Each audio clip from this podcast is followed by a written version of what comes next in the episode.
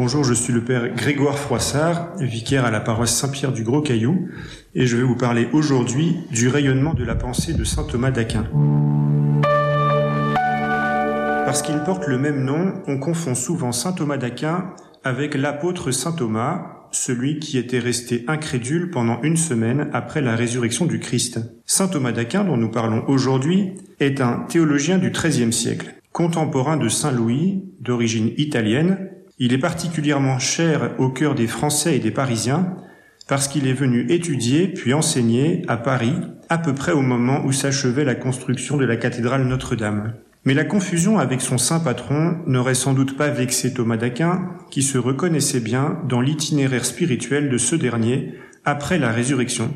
Lorsque devant le Christ ressuscité, l'Évangile fait dire à Thomas l'apôtre, Mon Seigneur et mon Dieu, Thomas d'Aquin, commentant l'Évangile, dit, Il apparaît ici que Thomas devient aussitôt un bon théologien en confessant la vraie foi, car il a confessé l'humanité du Christ en disant Mon Seigneur, et il a aussi confessé sa divinité en disant Mon Dieu. Thomas d'Aquin est fêté dans l'Église non seulement comme un saint, mais comme l'un des 36 docteurs de l'Église, ces saints chez qui l'Église a reconnu un enseignement de la foi non seulement authentique, mais encore original. Au siècle de Thomas d'Aquin, les docteurs de l'Église ne sont plus des évêques ou des moines, comme autant des pères de l'Église dans les premiers siècles. Ils sont maintenant, pour la plupart des religieux, appartenant aux nouveaux ordres mendiants, dont le métier est d'enseigner. Ainsi, au XIIIe siècle, trois docteurs de l'Église enseignent la théologie à l'Université de Paris. Le franciscain Bonaventure et les dominicains Albert le Grand et Thomas d'Aquin. Ces auteurs représentent l'âge d'or d'un mouvement théologique appelé la scolastique, dont le souci principal n'est plus comme dans les premiers siècles de proposer la foi au sein d'une culture païenne ou de lutter contre les déformations de la foi, mais de montrer l'unité et la cohérence de l'enseignement chrétien. À la fin du XIXe siècle, le pape Léon XIII a caractérisé l'apport des théologiens scolastiques de la manière suivante. Il recueille, dit-il, avec soin, les riches et abondantes moissons de doctrine répandues çà et là dans les œuvres innombrables des pères de l'Église, et ils en font comme un seul trésor. Ce trésor se présente notamment dans des sommes de théologie qui constituent le genre le plus typique de la théologie scolastique. Ces sommes exposent les vérités de la foi de manière à la fois ordonnée et développée. Parmi ces sommes, la somme de théologie de saint Thomas d'Aquin est restée la plus célèbre. Mais outre cette somme,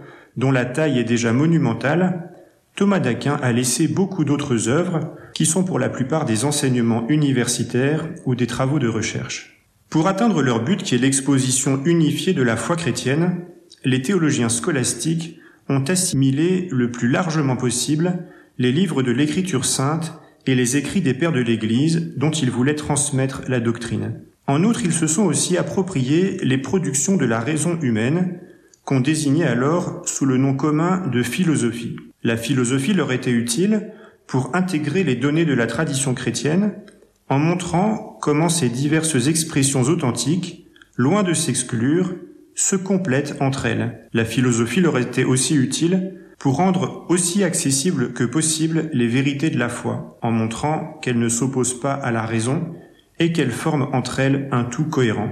C'est pourquoi le pape Léon XIII, déjà cité, considérait que l'unité entre la foi et la raison était l'un des traits spécifiques de la théologie scolastique. Le caractère propre et distinctif des théologies scolastiques, dit-il, est d'unir entre elles par le nœud le plus étroit la science divine et la science humaine.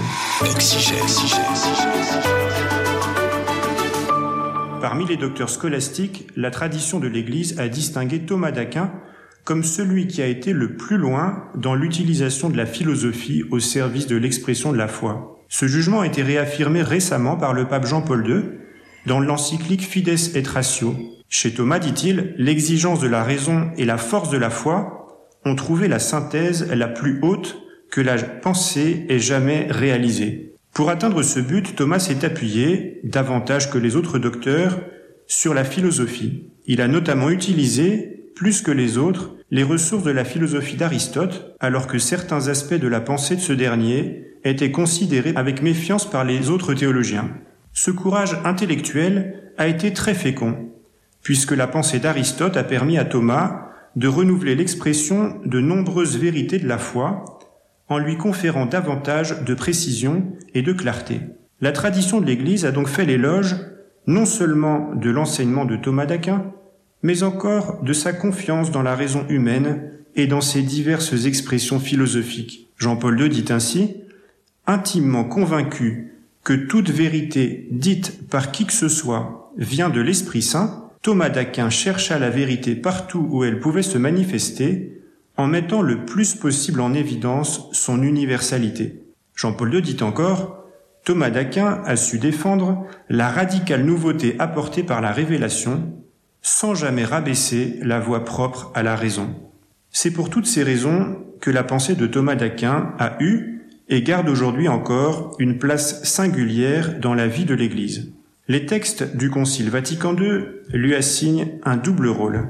En premier lieu, Saint Thomas y est considéré comme le guide et le modèle des études théologiques. En effet, sa pensée apporte une aide inestimable pour mettre en lumière les mystères du salut, les pénétrer plus à fond et en percevoir la cohérence. C'est pourquoi le Code de droit canonique, qui expose le droit de l'Église, demande que les séminaristes assimilent la théologie en ayant principalement saint Thomas pour maître. Au XXe siècle, les plus grands philosophes catholiques français se sont joints au magistère de l'Église pour affirmer la valeur singulière de cette théologie. Voici par exemple ce que dit Maurice Blondel. La foi ne peut guère recevoir de la raison de plus nombreux ou de plus puissants secours que ceux qu'elle doit à saint Thomas. Mais ce primat accordé à la pensée de saint Thomas d'Aquin ne fait pas de concurrence aux théologies des autres docteurs de l'Église, comme le fait comprendre ce témoignage d'Étienne Gilson. L'immense différence que je trouve, dit-il, entre Thomas d'Aquin et les autres théologiens, c'est qu'il me permet toujours de comprendre la vérité de leur théologie particulière et par conséquent de lui faire accueil, au lieu qu'aucune de ces théologies ne me permet de comprendre la sienne. Mais la pensée de Thomas d'Aquin n'est pas utile seulement pour ceux qui étudient la théologie. Elle est aussi utile à tout homme et à tout chrétien en particulier. Sa passion de la vérité, de la vérité révélée comme des vérités découvertes par la raison humaine, en font, selon Jean-Paul II, un authentique modèle pour tous ceux qui cherchent la vérité. En effet, sa pensée est un modèle de respect pour la liberté propre à la recherche scientifique, c'est-à-dire pour les principes et la méthode propre aux diverses sciences, elle est aussi un encouragement à affronter les problèmes nouveaux et à entreprendre les recherches suscitées par le progrès du monde moderne. En conclusion, voici un texte de Saint Thomas qui exprime bien son apport à la tradition chrétienne. Puisque la grâce ne supprime pas la nature mais la perfectionne, il est nécessaire que la raison soit au service de la foi.